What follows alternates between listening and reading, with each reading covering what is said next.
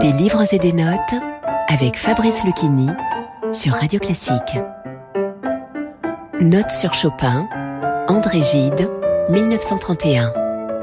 Chapitre 1 Dans ce recueil consacré à l'œuvre de Chopin, l'écrivain souligne l'importance de l'interprétation et la nécessité de respecter l'intention du compositeur.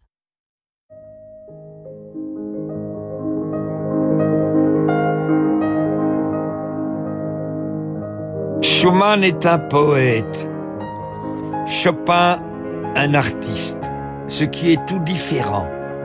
Je m'expliquerai plus loin là-dessus. Mais par un étrange destin que ne connut nul autre, Chopin est d'autant plus méconnu que ses exécutants travaillent plus à le faire connaître. On peut interpréter plus ou moins bien Bach, Scarlatti, Beethoven, Schumann, Liszt ou Fauré. On ne fausse point leur signification en gauchisant un peu leur allure.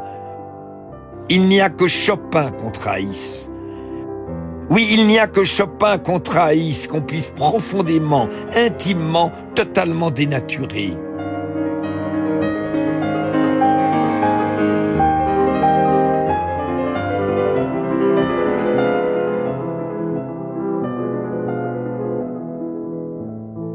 Avez-vous parfois entendu des acteurs déclamer du Baudelaire comme ils feraient du Casimir de la Vigne? Je suis comme le roi d'un pays plus vieux, riche mais impuissant. Alors que Baudelaire a écrit Je suis comme le roi d'un pays plus vieux, riche mais impuissant, jeune et pourtant très vieux.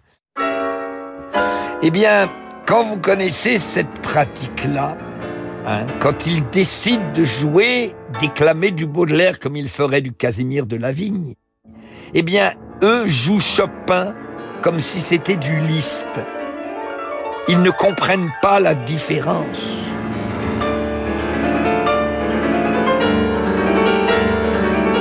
Ainsi présenté, mieux vaut Liszt. Le virtuose y trouve au moins à quoi se prendre, de quoi s'éprendre par lui. Liszt vraiment se laisse rejoindre. Chopin tout entier lui échappe, et si subtilement que même le public ne s'en doute pas.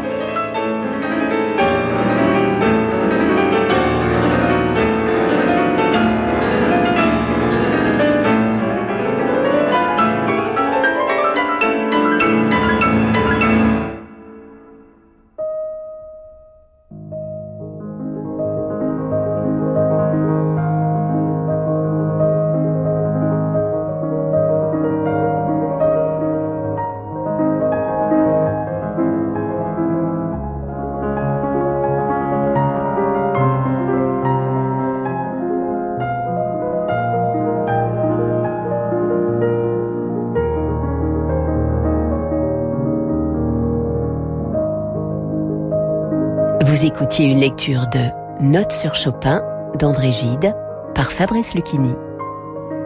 Des livres et des notes est disponible en podcast sur radioclassique.fr et sur toutes vos plateformes de streaming habituelles.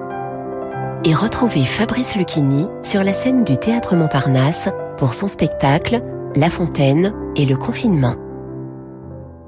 Radio classique.